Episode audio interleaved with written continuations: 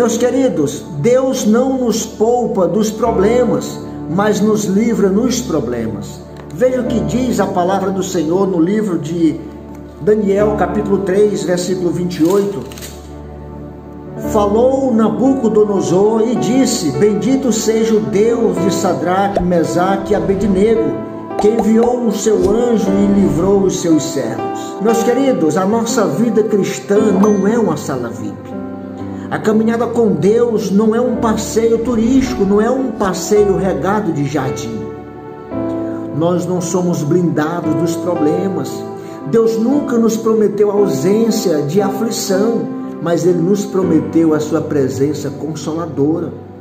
Nem sempre Deus nos poupa dos problemas, mas Ele nos livra nos problemas. Nem sempre Deus nos livra das águas revoltas, mas Ele nos livra na tormenta, na tempestade. Nem sempre, querido, Deus nos poupa das fornalhas acesas, mas Ele desce do seu trono para estar conosco no âmago do nosso sofrimento. É bem verdade que uns glorificaram a Deus no livramento, já outros glorificaram a Deus na morte.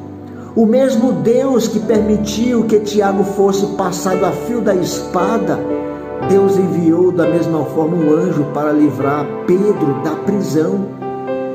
Eu sei que uns pela fé foram poupados do fogo e da boca dos leões, porém outros, querido, pela fé foram mortos, foram queimados, vivos, cerrado ao meio como Isaías.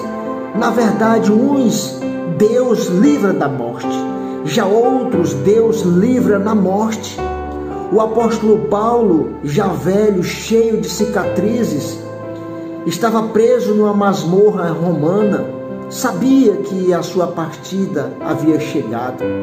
Estando no corredor da morte, na antessala do martírio, mas entendeu que fez o que o Senhor tinha mandado, combateu o bom combate, acabou a carreira e guardou a fé. Ele estava partindo para a glória a fim de receber a coroa da justiça.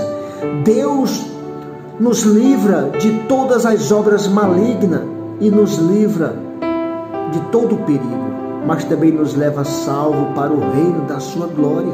Paulo sabia que se vivermos para o Senhor, viveremos. Mas se morremos para o Senhor, morreremos. Se vivemos ou morremos, somos do Senhor, seja no vale ou nos montes, seja na saúde ou na enfermidade, seja na vida ou na morte, Deus é o nosso refúgio e fortaleza. Jamais Deus nos desamparará.